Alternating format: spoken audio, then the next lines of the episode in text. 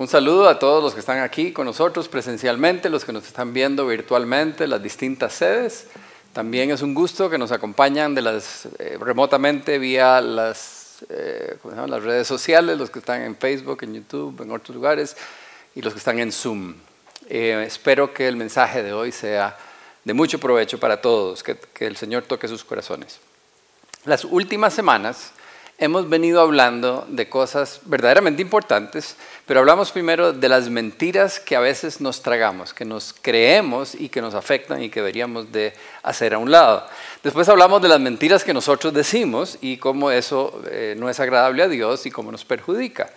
Y la última semana hablamos de las tentaciones que enfrentamos. Entonces ha sido un poco, una, varios eh, temas un poco eh, confrontativos, digamos. Y entonces pensé ya era hora de hablar de algo un poquito más positivo. Entonces vamos a leer. Salmos 23 del 1 al 6. El Señor es mi pastor, nada me falta. En verdes praderas me hace descansar, a las aguas tranquilas me conduce, me da nuevas fuerzas y me lleva por caminos rectos, haciendo honor a su nombre. Aunque pase por el más oscuro de los valles, no temeré peligro alguno, porque tú, Señor, estás conmigo. Tu vara y tu bastón me inspiran confianza. Me has preparado un banquete ante los ojos de mis enemigos. Has vertido perfume en mi cabeza y has llenado mi copa a rebosar.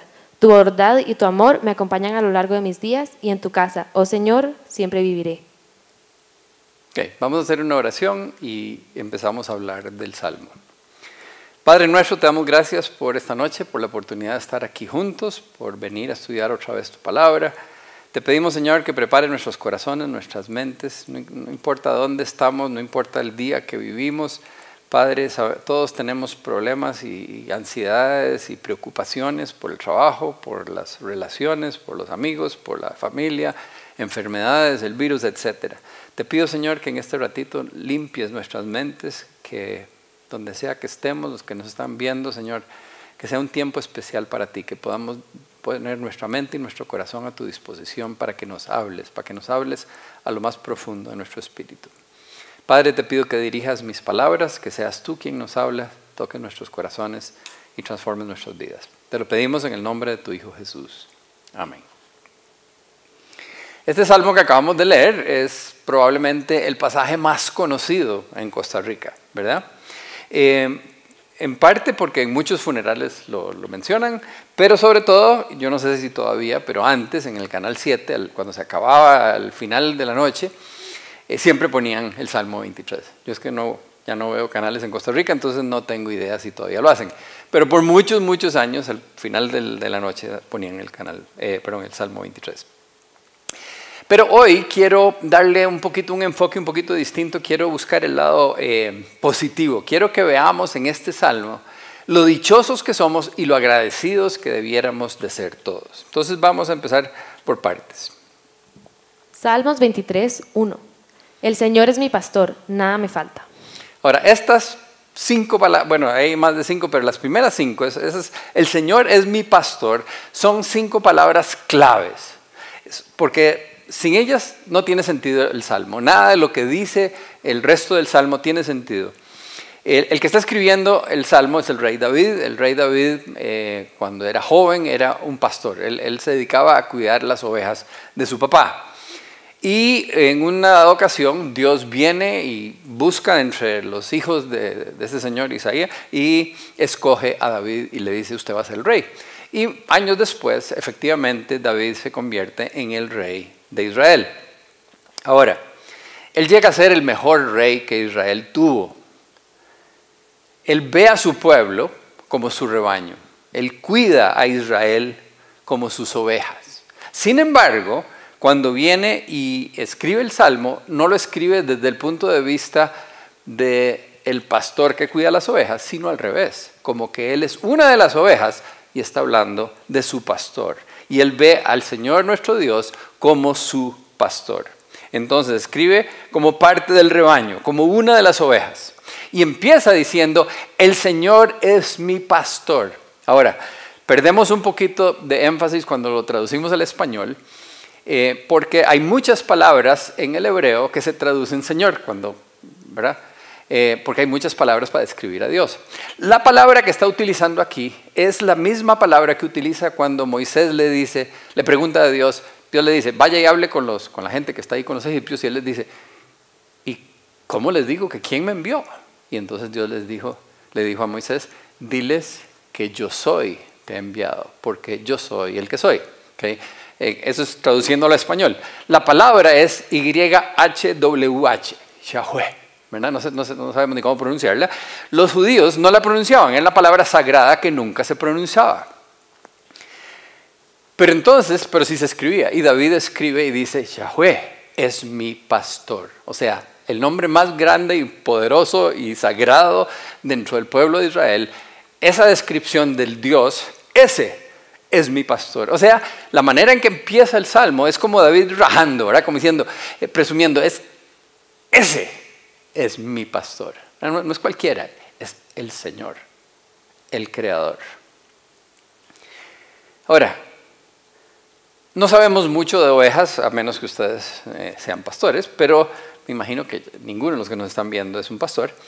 Pero es de esperar que el trato que reciban las ovejas va a depender de quién es el pastor. Al decir orgullosamente que el Señor es su pastor, solo cosas buenas pueden pasar. No puede haber un mejor pastor que Yahweh, el creador de cielo y tierra. Cuando se traduce esa palabra a español, a veces le dicen el Señor, a veces le dicen Jehová, a veces le dicen Yahvé, hay, distintas, pero la idea es que Él es el que es, el que siempre ha existido. Y ese es el pastor. Entonces les decía que esas cinco palabras son claves. Em, En el Nuevo Testamento hay una ocasión en que, creo que solo hay una ocasión, pueden haber dos, en que Jesús llega y ve a la gente y dice que sintió compasión por ellos porque eran como, que estaban cansados y abatidos como ovejas sin pastor. Era como diciendo, el que no tiene pastor está fregado. Y Jesús los vio y sintió así. Y entonces Él vino a dar su vida, a morir, para rescatarnos a nosotros, darnos vida en abundancia y nos llama para que lo, que, para que lo sigamos, para, porque Él quiere ser nuestro pastor, quiere que nosotros seamos sus ovejas. De hecho, en Juan 10 dice. Juan 10, 11. Yo soy el buen pastor. El buen pastor da su vida por las ovejas. Él dice, yo soy el buen pastor, yo di mi vida por mis ovejas. O sea, nos está diciendo que a todos aquellos que hemos creído en Él, Él es nuestro buen pastor. Entonces, igual que David dijo, el Señor es mi pastor, nosotros podemos decir, el Señor es mi pastor. Si nosotros ya pusimos nuestra vida en la mano de Jesús, podemos con confianza decir, el Señor es mi pastor. Ahora, si todavía alguno de ustedes, ya sea que nos están viendo allá o que nos están viendo aquí, no ha tomado esa decisión, no, no ha atendido el llamado de Jesús, si todavía Jesús no es su pastor, entonces el salmo les va a sonar hueco. No va a tener mucho sentido, no va a tener poder, no les va a llegar, no les va a tocar, no va a sonar como realidad, como, suena como un poema ahí que alguien escribió. Pero si Jesús es nuestro pastor, entonces las palabras del rey David cobran vida en nosotros y vamos a poder ver lo poderoso que Él está diciendo. Vamos a poder decir como David, el Señor es mi pastor, nada me falta. Tiene sentido, tiene sentido. Si el Señor es mi pastor, nada me falta, nada me hace falta. En otras versiones dice, tengo todo lo que necesito. ¿Por qué? Porque el pastor, mi pastor, el que me cuida a mí, es el creador de cielo y tierra. No me puede faltar nada tengo todo lo que necesito. Ahora, hoy en día, yo diría que en los últimos siglos tal vez, es poco común oír eso, tengo todo lo que necesito, nada me falta. Por lo general ahora todos necesitamos de todo, esa es la cultura en que vivimos. Viste, qué chiva esos aros, yo necesito uno de esos para mi carro. ya estoy harto de estar encerrado con este, este pandemia y estas restricciones, yo necesito ir de viaje. Ay, salió el iPhone nuevo, yo necesito uno de esos. Ocupo, como decimos los ticos, ocupo uno, ¿verdad? Necesito, he oído decir las mujeres, necesito ir al salón a arreglarme. Como si fuera un cirujano plástico. este, en nuestra cultura parece que estamos insatisfechos, como que siempre queremos algo más. Andamos buscando algo más. Pero la, la, palabra de Dios en la Biblia nos dice que en realidad Jesús es todo lo que necesitamos, no necesitamos nada más. Yo sé que deseamos muchas cosas, pero no las necesitamos. Ese deseo que sentimos de que tenemos que, tener lo último, el nuevo, el diferente, hacer esto, hacer el otro, e, es, un vacío, un vacío que necesitamos llenar. Y entonces pensamos que comprando algo o estando con alguien o yendo a cierto lugar o haciendo cierta actividad, vamos a ser felices. Pero la realidad es que el único que puede llenar ese vacío, el único que nos puede completar, el único que nos puede hacer sentirnos satisfechos, es la presencia misma de nuestro Señor, nuestro pastor. Tratando de, buscar una imagen, la, mejor que se me ocurrió a mí es la de un perro. Yo no sé si quienes tienen perros, quiénes no han tenido perros. Si ustedes han tenido un perro en la casa, ustedes saben que son animales especiales, tienen una cosa diferente que, que ningún otro animal tiene. Y es que, bueno, además de que les encanta comer y les encanta jugar, cuando llega el dueño, la persona que los cuida, el que los chinea, ¿verdad? Porque hay mucha gente en la casa, pero hay uno que es el que se dedica a darles de comer y a cuidarlos y a chinearlos y a jugar con ellos. Cuando llega ese dueño, el perro deja la comida tirada, deja los juguetes tirados y sale corriendo a recibir a su dueño. Le importa más estar a la par del dueño que estar con la comida. Hay unas excepciones, algunos perros muy glotones, ¿verdad? Pero en general el perro está desesperado por la atención de su dueño. Eso es lo más importante en su existencia. Así deberíamos de actuar nosotros con Jesús. Que nos importe más estar en su presencia que la comida, que el pasear, que comprar iPhones o que, viajar o que cualquier otra cosa en este mundo, que la novia o el novio nuestros hijos, ¿verdad?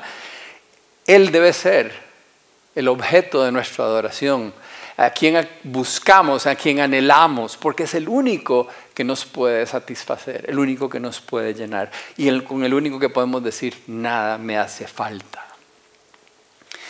Ahora, algunos me están viendo y están pensando, sí, pero es que usted no sabe las que yo estoy pasando, ¿verdad? Yo sí estoy pasando verdaderas necesidades. Y cuando uno está pasando verdaderas necesidades, es un poco difícil decir, no, no, nada más voy a ir a adorar a Dios, nada más voy a pensar en Dios. Pero David, que está escribiendo el Salmo, sí vivió esa realidad que estoy eh, describiendo. En una época, él es un héroe en el ejército de Israel y después el rey se pone celoso y empieza a perseguirlo para matarlo, el rey Saúl. Y entonces durante años David se dedica a correr y esconderse en las montañas, en cuevas, vive en los lugares más raros, pasando necesidades porque el rey lo está buscando para matarlo en ese instante pierde todo lo que tenía. Él era un hombre famoso, tenía comodidades y ahora eh, no tiene ninguna comodidad. Está viendo a ver a dónde duerme. Durmió metido en una cueva, eh, durmió en lugares más raros, ¿verdad? Eh, a veces no tenía que comer.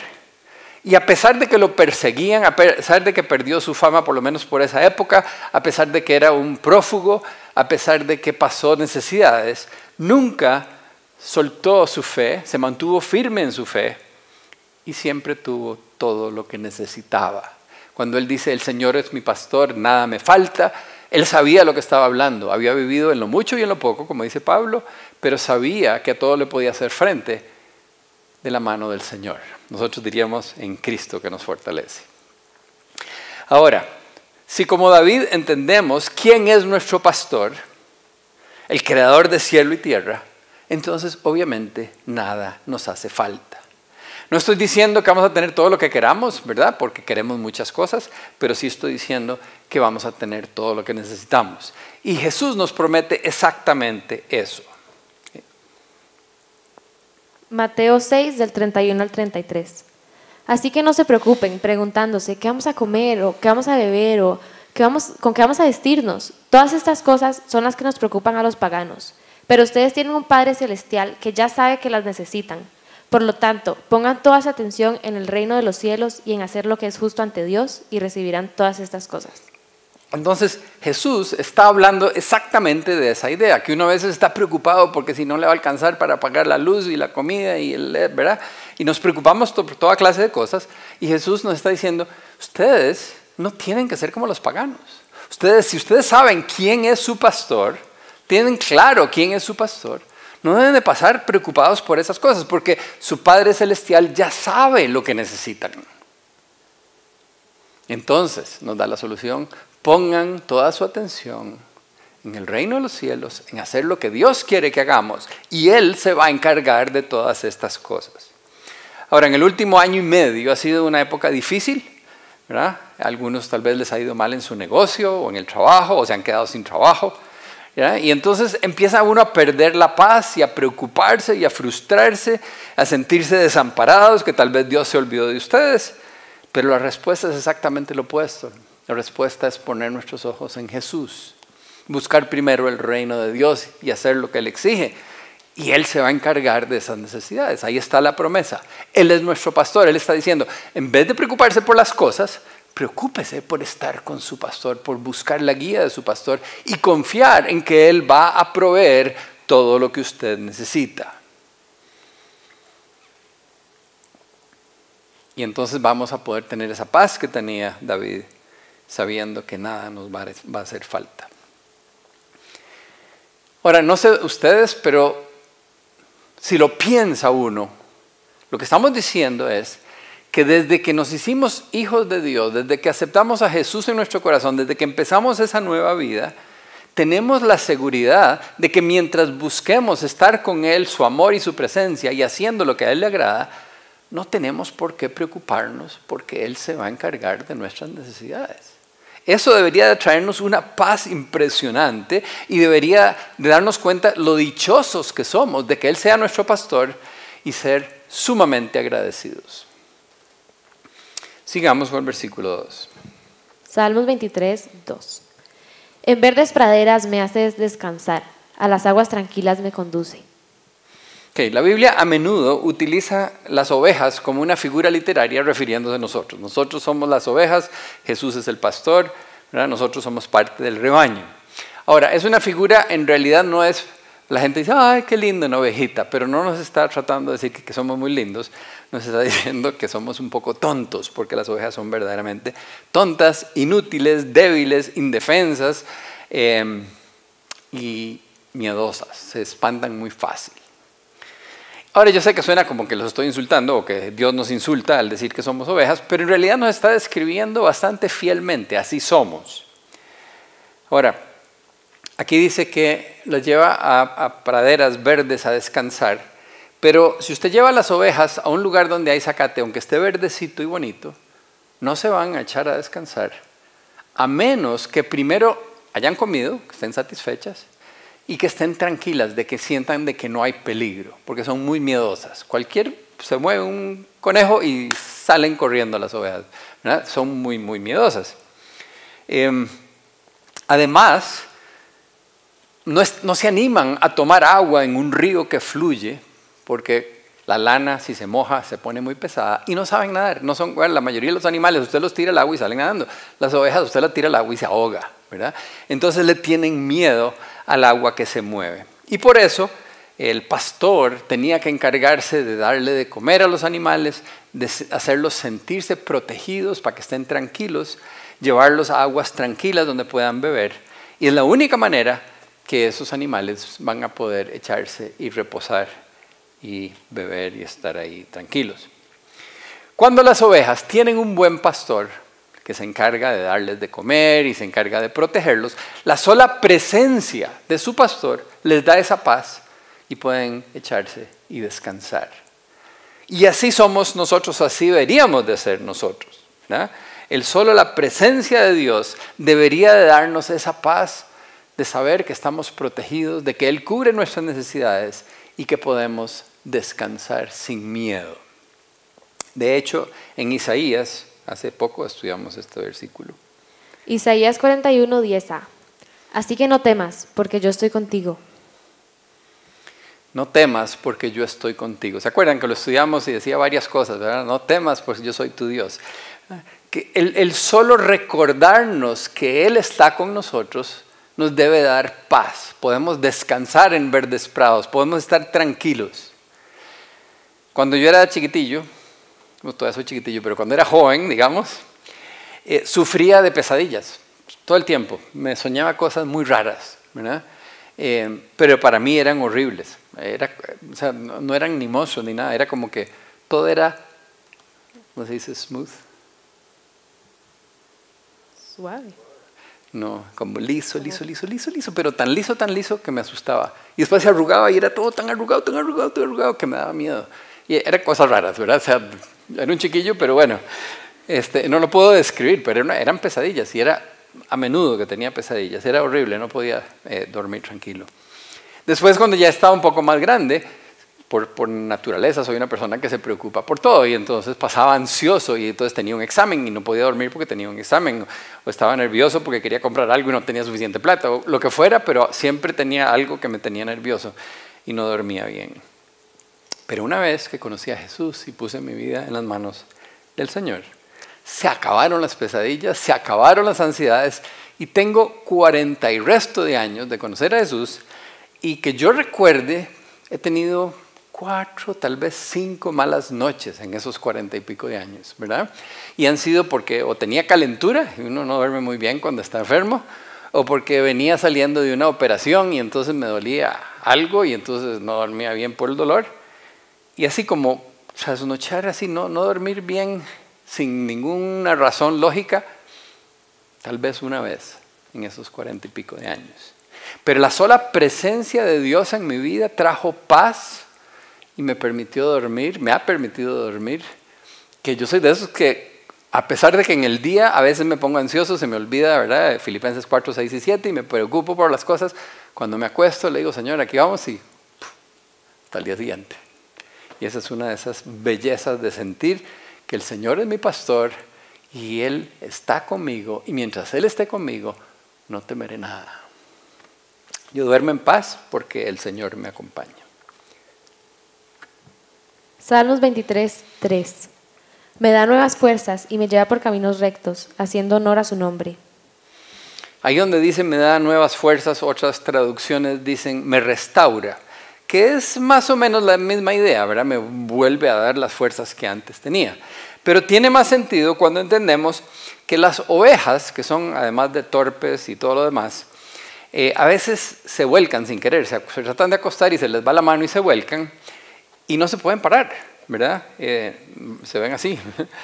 Em, ahí con las cuatro patillas levantadas y, lo único que pueden hacer es mover las patillas y, no pueden enderezarse, se quedan patas para arriba y se mueren si no llega alguien a rescatarlas, simplemente no pueden, se quedan ¿verdad? ahí para siempre hasta que se mueren. Em, y yo me imagino que David estaba pensando en las veces en que él volcó su vida y quedó patas para arriba, la vida de uno queda patas para arriba y solo Dios lo pudo restaurar. Ahora, yo, yo estoy seguro que todos los que estamos aquí, todos los que me están viendo remotamente, en algún momento, no, en algún momento no, en varias ocasiones hemos tomado malas decisiones que nos han volcado y hemos terminado patas arriba, con la vida completamente volcada patas arriba, que todo está hecho un desastre, ¿verdad? Alguien que no haya vivido eso, un momento de estar con la vida totalmente volcada. ¿Verdad que sí? Todos lo hemos hecho. Y en esos momentos, la única manera de enderezarnos es que el Señor venga y nos dé una empujadita. ¿verdad? En esos momentos lo que tenemos que hacer es arrepentirnos de esas malas decisiones que tomamos, pedirle perdón y pedirle al Señor que nos restaure, que nos rescate. Isaías 40 del 10 al 11. Llega ya el Señor con poder, sometiéndolo todo con la fuerza de su brazo.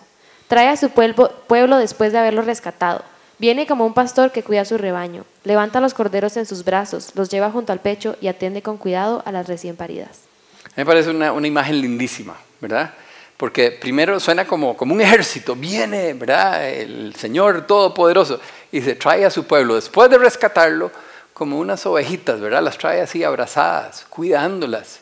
Y especialmente a las que están recién paridas. O sea, pasa como de la imagen de un guerrero todopoderoso a alguien tierno, a un pastor que verdaderamente le preocupa y cuida de sus ovejas. Y ese es, ese es nuestro pastor.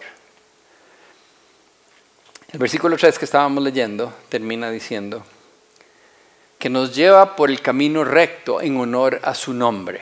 Ahora, no sé si ustedes sabían, pero el pastor no arrea las ovejas como se arrea el ganado. Ustedes han visto en Guanacaste, eh, no sé, los que están en Madrid, que, a dónde ven arrear el ganado, pero el ganado uno va y van a caballo gritándole, ¡Eh, eh", espantando el ganado, tratando de guiarlo en una cierta dirección. Cuando, si usted hace eso con las ovejas, como arrear, gatos, ¿verdad? no se puede, agarra a cada uno por su lado. Las ovejas no son muy vivas, no entienden que tal lugar es donde quieren ir y entonces se van cada uno, se descarrilan y como son medias inútiles, y Israel es un pueblo lleno de, terreno quebrado y de desierto, son capaces de resbalarse, irse eh, hasta que se pueden ir un guindo. Entonces el pastor lo que hace, en vez de arriarlas, es guiarlas. Las ovejas siguen a su pastor. Igual nosotros, tendemos a irnos por nuestro propio camino. ¿No se acuerdan en Isaías 53? Los que no saben pueden leer Isaías 53, es un capítulo muy lindo en el libro de Isaías, pero empieza diciendo que nosotros nos fuimos como ovejas, cada uno por su lado. Nos alejamos de Dios porque hicimos lo que nos dio la gana, porque nos fuimos por nuestro propio camino. Y entonces, cuando nos vamos por nuestro propio camino, como acabo de decir ahora, a veces nos caemos, nos desbarrancamos, quedamos patas arriba. Juan 10, 27. Mis ovejas reconocen mi voz y yo las conozco a ellas, me siguen. Mis ovejas reconocen mi voz. Jesús es el buen pastor. Si Él es nuestro pastor, tenemos que poner atención, tenemos que reconocer su voz porque Él quiere guiarnos por el camino correcto. Él quiere llevarnos por el camino que nos lleva a donde necesitamos ir y no irnos por donde nos da la gana, que normalmente nos lleva al lugar equivocado. Él nos va a llevar por el lugar correcto, haciendo honor a su nombre, porque así es, así es el carácter de Dios, siempre nos lleva por el camino recto. Entonces, en estos primeros tres versículos que acabamos de leer, David nos cuenta lo maravilloso que es su pastor, que provee todas sus necesidades.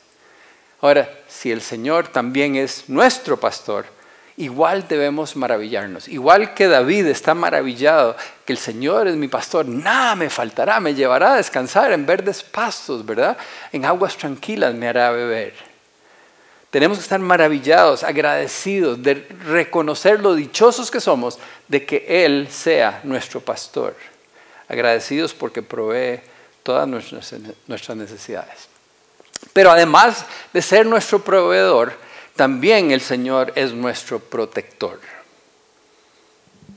Salmos 23, Aunque pase por el más oscuro de los valles, no temeré peligro alguno, porque tú, Señor, estás conmigo. Tu vara y tu bastón me inspiran confianza. Okay. Aquí donde dice eh, por eh, más oscuro de los valles, en otras traducciones dice valle de sombras de muerte, pero la idea es que es un lugar oscuro que da la idea de que como que me puedo morir, ¿verdad? La pandemia que estamos viviendo ha traído a nuestras mentes las sombras de muerte. Algunos de ustedes han perdido tal vez algún familiar. El virus ha llevado a gente querida. O tal vez ustedes estuvieron internados o alguno de su familia estuvo internado. O nada más tuvieron una calentura y ya se les pasó.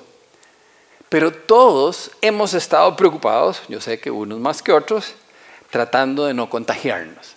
Tal vez ya se nos ha pasado bastante o ahora estamos otra vez preocupados, pero me acuerdo al principio, al principio uno lavaba los zapatos y se quitaba la ropa y se lavaba las manos y era un cuidado increíble porque nadie sabía qué estaba pasando y qué iba a pasar.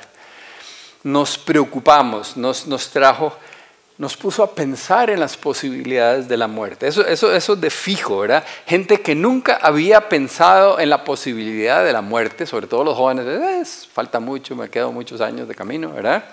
Empezaron a ser confrontados con la realidad de que lo único que es seguro en esta vida son los impuestos y la muerte, dicen, ¿verdad?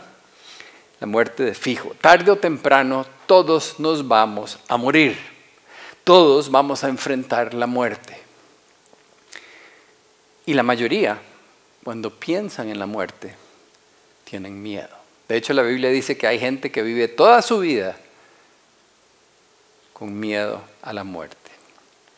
Jesús dice, en cuanto al valle de las sombras de muerte, no temeré.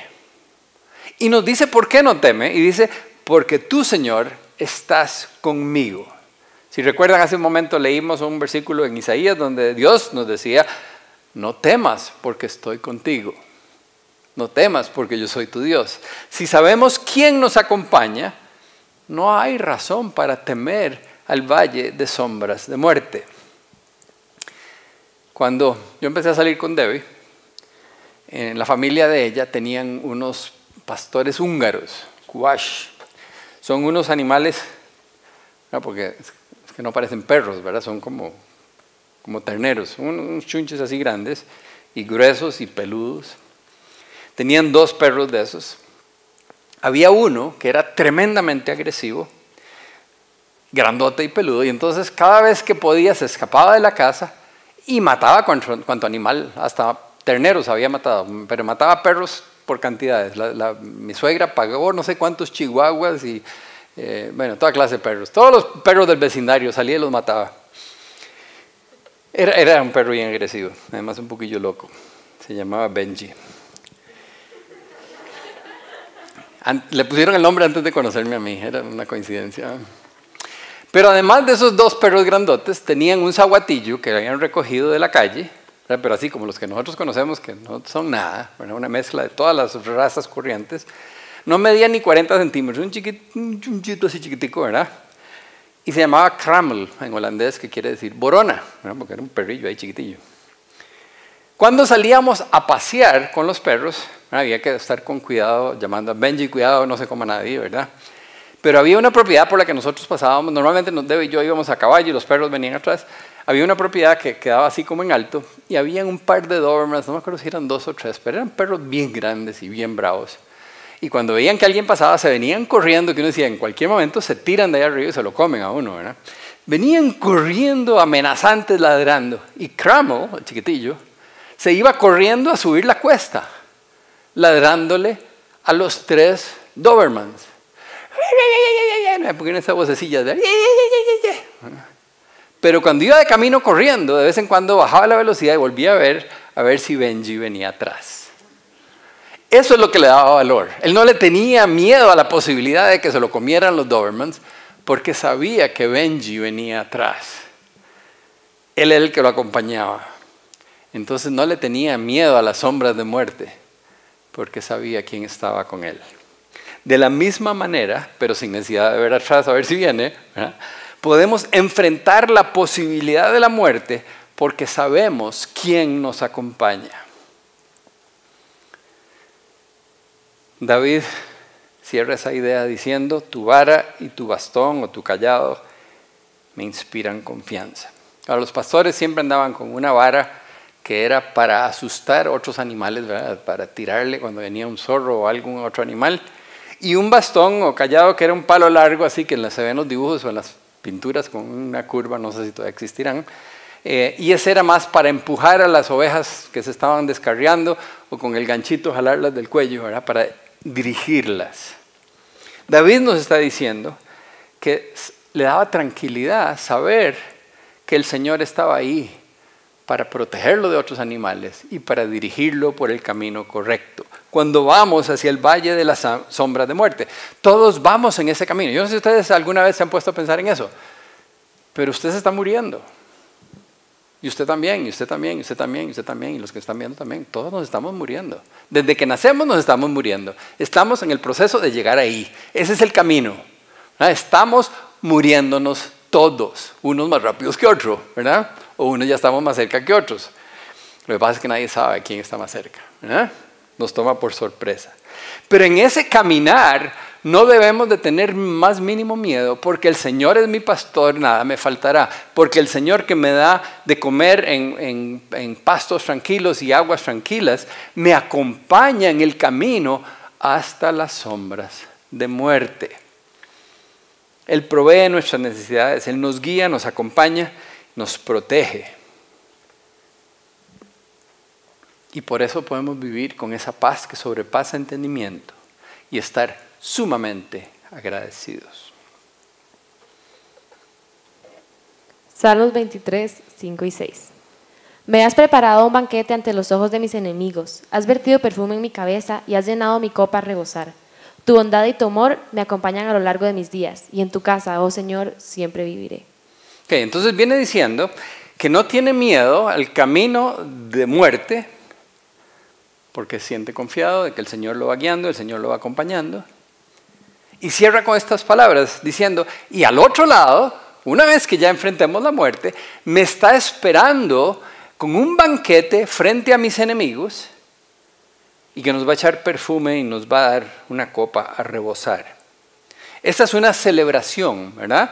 Nos está esperando a los hijos al otro lado. Tenemos la certeza, cuando muramos, que no vamos a terminar en un lugar horrible o que no sabemos dónde vamos. Si somos hijos de Dios, sabemos para dónde vamos porque el Señor nos está esperando. Ahora, a veces aquí en la tierra, algunas de las personas lo han dicho y si leen la Biblia, pareciera que es una pregunta que siempre hemos tenido, nos preocupamos por las injusticias en este mundo. Y en la Biblia nos dice, no busquen venganza, porque yo voy a hacer justicia. Yo pagaré, dice el Señor. Y aquí nos está diciendo que cuando lleguemos allá va a haber una celebración frente a nuestros enemigos. Nuestros enemigos van a recibir la justicia que van a recibir. Aquellas cosas que creímos que en este mundo no hubo justicia, Dios se va a encargar de que haya justicia. Y ellos van a vernos a nosotros celebrar ante el Señor. Ojalá no tengamos enemigos y entonces no tenemos que tenerlos viéndonos comer a ellos.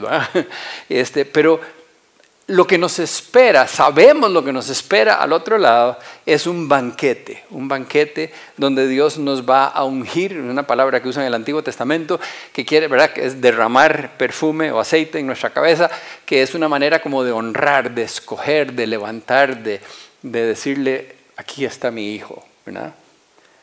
Y dice que nos va a dar una copa rebosante. Lo que significa es que nos va a dar más de lo que podamos necesitar, más de lo que podamos imaginar. ¿Se acuerdan? Pablo dice, y el Señor ha, hecho cosas que nos esperan que no podemos ni siquiera imaginar. Esa es la copa rebosante de la que habla David. En otras palabras, nos espera, es maravilloso, David lo tenía claro. A finales del, milenio pasado, algunos hemos vivido ya en dos milenios, se murió el abuelo de un amigo mío. Y él me contó que fue espantoso. Fue una de las cosas más feas que él ha visto en su vida. Él fue a visitar a su abuelo en el hospital. El señor estaba eh, ya en la cama, ya sabía que se estaba muriendo y gritaba y decía malas palabras y decía, hijo de tal, yo no me quiero morir, yo no me quiero morir. Y a cualquiera que pasaba le mentaba la mamá, les decía cosas horribles, gritaba y dice que así terminó. Terminó su vida gritando, asustado, porque no quería morir. En esos mismos días se murió mi suegra, la mamá de Debbie. Le habían dictaminado cáncer y entonces eh, sus hijas vinieron de Europa a acompañarla y al contrario del abuelo de este amigo mío, doña Margarita sabía quién era su pastor, sabía quién la iba a...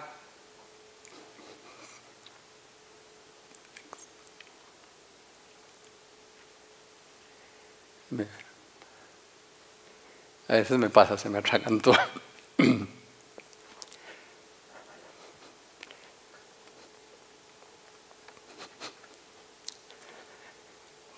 Cuando estaba escribiendo no me pasó nada, pero ahora sí me acordé de doña Margarita. Ella sabía quién la estaba acompañando en el trayecto. Y sabía del banquete que le esperaba en la casa de su Señor. Tenía una paz, estaba tan tranquila, que cuando vinieron las hijas que no son creyentes, ella se pasó calmándolas, y consolándolas, como si ellas fueran las que se estaban muriendo.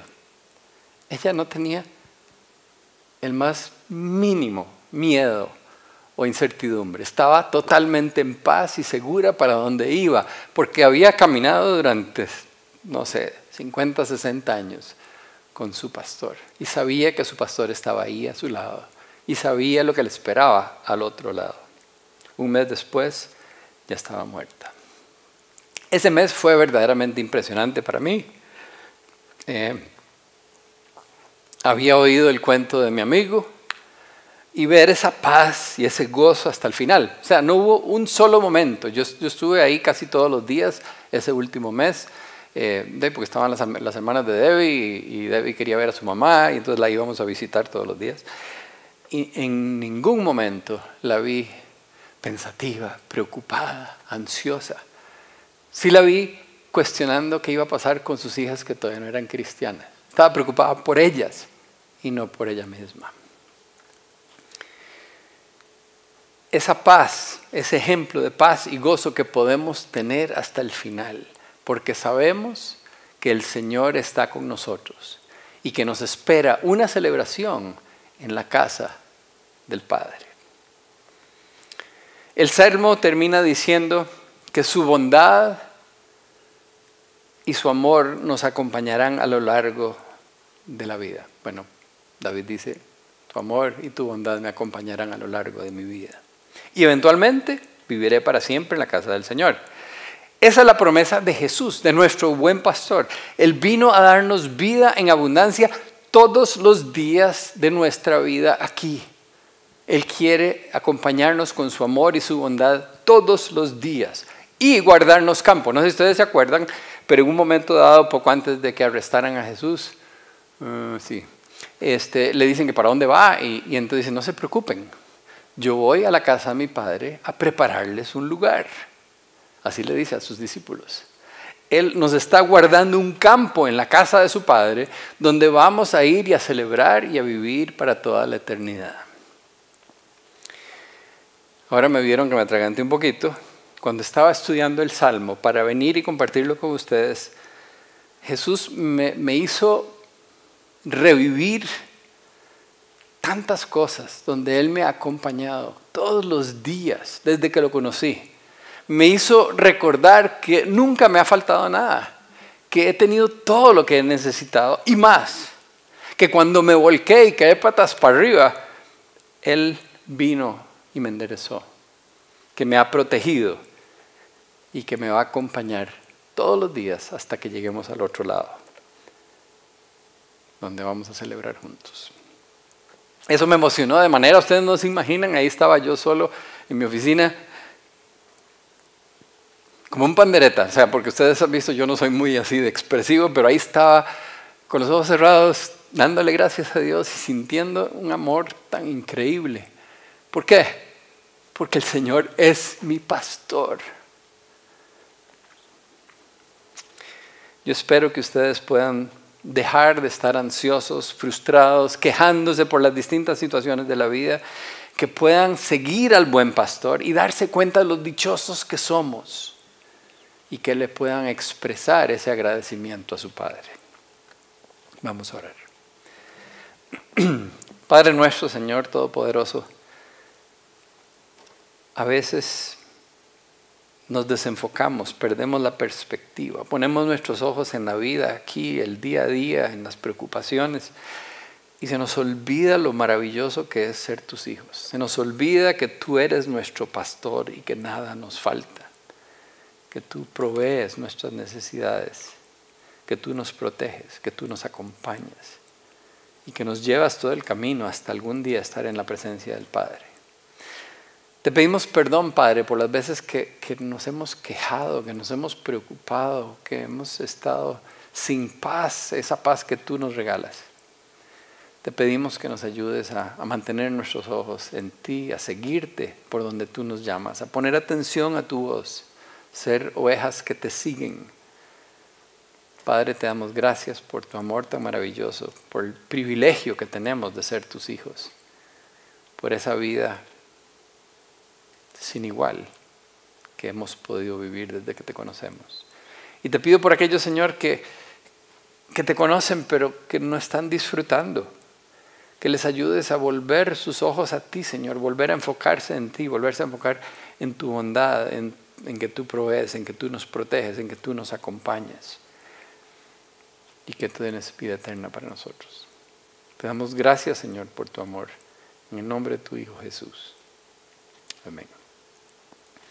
Ahora, si alguien de los que está aquí o de los que nos están viendo de manera virtual han oído hablar de Jesús toda la vida, saben cosas acerca de Jesús, pero no siente que Jesús sea su pastor, entonces yo quiero que sepa que Jesús lo está llamando hoy. Porque Él quiere que usted lo siga. Él quiere ser su pastor. Si se siente perdido, Jesús lo quiere guiar, quiere perdonarlo, quiere restaurarlo, quiere guiarlo por el camino recto, quiere darle su bondad y, su amor todos los días de la vida y acompañarlo hasta las sombras de muerte a un lugar reservado donde va a disfrutar para toda la eternidad en su casa. Si Jesús no es su pastor, lo invito a que se quede ahora al final para orar con usted. Si nos está viendo virtualmente, mándanos un mensaje de correo, texto o chat o por donde pueda, comuníquese y alguien le va a ayudar a dar ese paso y empezar esa nueva relación. No posponga una decisión tan importante. Gracias por acompañarnos, eh, que Dios los siga bendiciendo. Ahora vamos a poner una canción. Aprovechen ese ratito para darle gracias a Dios y para pensar en qué dichosos que somos, que Jesús, el Señor, es mi pastor.